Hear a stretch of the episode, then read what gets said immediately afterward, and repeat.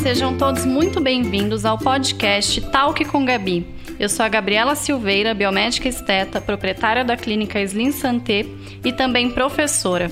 Estarei aqui com vocês toda semana, mais especificamente toda sexta-feira, para batermos um papo leve, porém bastante importante sobre temas ligados à nossa saúde, qualidade de vida e ao nosso bem-estar. Fiquem comigo que eu já volto.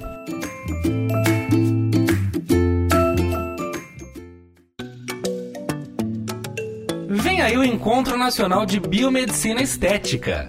Serão dois dias de palestras com profissionais renomados da estética injetável.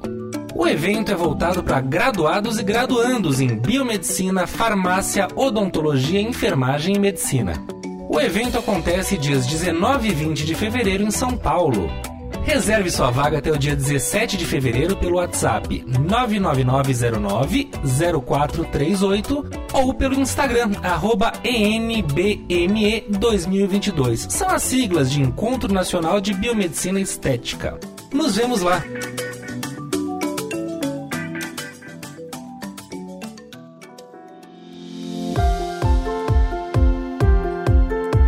Olá pessoal, tudo bem com vocês?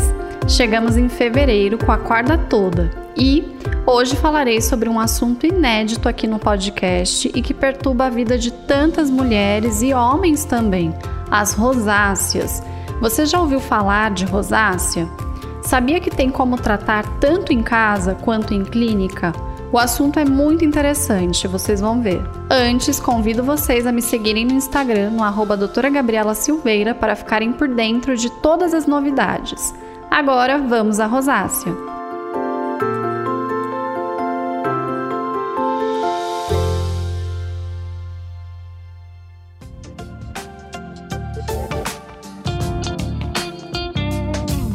Então, o que é a rosácea?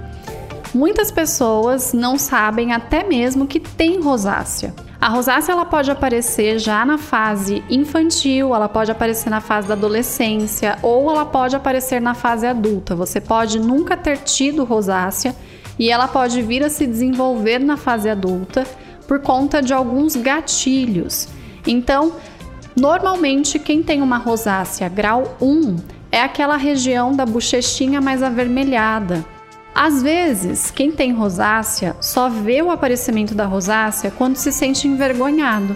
Isso acontece muito com quem tem a pele bem branquinha, então só percebe ali aquela região esquentando quando sente vergonha de alguma situação, mas aquilo já é um primeiro grau de rosácea. Então existem diversos tipos de rosácea, né? Quais são os tipos existentes e como eles se apresentam? Então, esse primeiro grau da rosácea é esse grau da vermelhidão. No segundo grau da rosácea, além dessa vermelhidão, a gente começa a ter o aparecimento de algumas acnes. Então, a rosácea ela é uma disfunção estética que acomete o tecido adiposo da pele, que é o tecido de gordura, promovendo uma inflamação, e ela também gera a inflamação dos vasos sanguíneos. Por isso que a gente tem é, os vasos sanguíneos que são superficiais. Por isso que a gente tem o aparecimento dessa vermelhidão. Mas quando ela está num grau já mais avançado, que é esse grau 2, mas ainda assim, né, não é o grau mais avançado de todos, ela também pode vir junto com acne. Isso é bem comum. Conforme ela vai avançando nas fases, a textura da pele ela vai ficando uma textura também mais áspera. Ela fica localizada na região ali das bochechas e ela começa também a ir para a região do nariz. Então, no grau 3, a gente já vai ter rosácea também na região nasal. Já no grau 4, a gente tem uma rosácea já bem inflamada, já é aquela coisa que o tempo todo a pessoa está com a pele avermelhada e ela também sempre vai ser associada à acne. Então, grau 3 e grau 4, eu necessariamente tenho associação dessa vermelhidão com acne. Grau 1 e grau 2, não necessariamente eu vou ter vermelhidão com acne, sendo grau 2 ela sempre aparente e grau 1 da rosácea, ela vai aparecer dependendo do gatilho. Então, quais são esses gatilhos para piora do quadro e como que a gente evita isso? Bebida alcoólica, por exemplo. Algumas pessoas, né, quando bebem, quando ingerem álcool, quando ingerem a bebida alcoólica, ficam avermelha com a, com a região ali da bochecha mais avermelhada. Então, isso já é uma rosácea. Se você toma um banho, sai do banho e sempre está com aquela bolinha da bochecha vermelhinha, é porque aquilo já é uma rosácea grau 1 também. Então, isso é um gatilho. Quem tem a rosácea grau 2, 3 e 4 e que se expõe também a álcool ou ao calor e tudo mais, vai ter uma piora do quadro. Quem tem a grau 1, ela só vai aparecer quando você se expor a esse tipo de gatilho. A alimentação, ela também está muito associada com rosácea. Nos últimos congressos internacionais tem sido muito comentado, inclusive, que a alimentação, ela hoje é, a gente já tem essa consciência de que ela desenvolve muitos quadros de, de disfunções estéticas e a rosácea com certeza é um deles.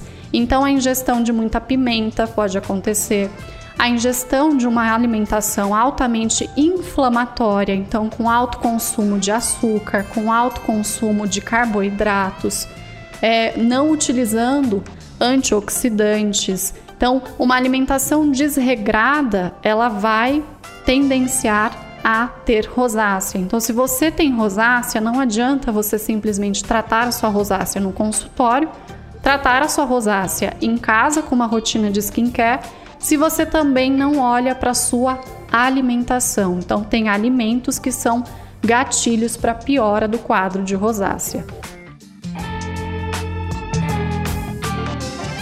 E como cuidar da rosácea em casa? Quais são os ativos que todo mundo indica ainda hoje em dia, que né, são obsoletos e que acabam só piorando a rosácea? Muitos profissionais ainda tratam a rosácea com alguns tipos de ácidos que não são benéficos.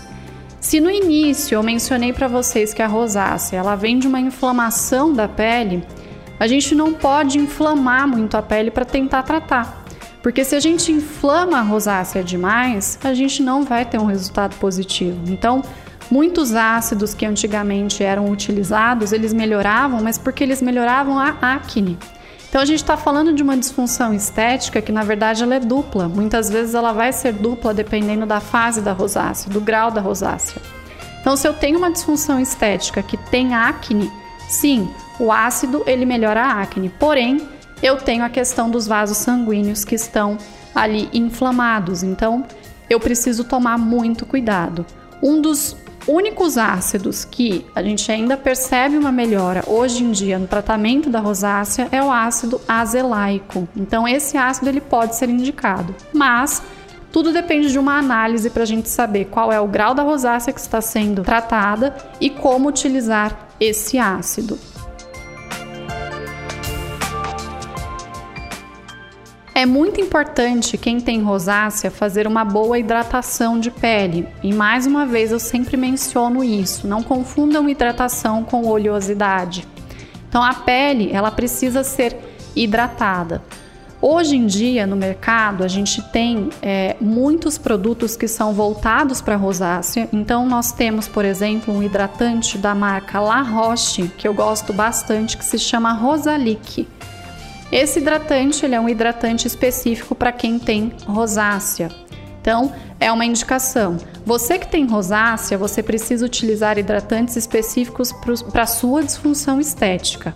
Outra dica: sabonetes. Sabonetes para quem tem pele com rosácea, você deve utilizar sabonetes para pele sensível. Ah, mas a minha pele é oleosa. Ah, mas a minha pele é mista. Ah, mas a minha pele é seca. Ok mas você vai ter que utilizar um sabonete que cuide do biotipo da sua pele, então dessa pele oleosa, enfim, é, dessa pele mista, mas que também pense ali na sensibilidade da sua pele, porque pele né, que tem uma rosácea, ela sempre vai ser uma pele sensível. E como tratar a rosácea em consultório?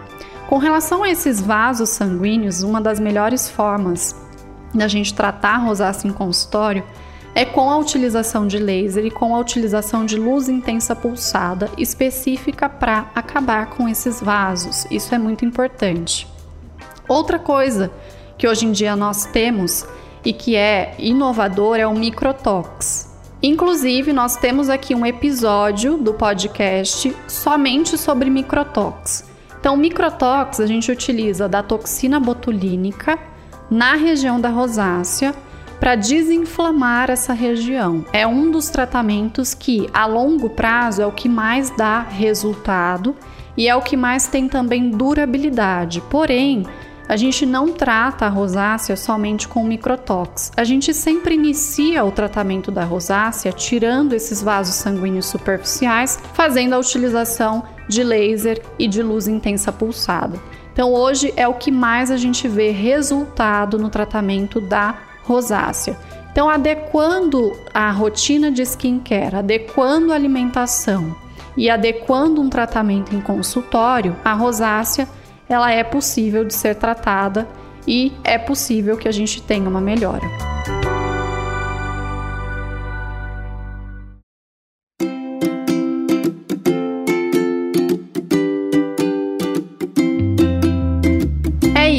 Pessoal. Esse foi o nosso programa de hoje. Se tiverem mais dúvidas sobre as rosáceas, é só falar comigo no Instagram, arroba doutora Gabriela Silveira. Daqui duas semanas estamos de volta. Um beijo grande e até lá!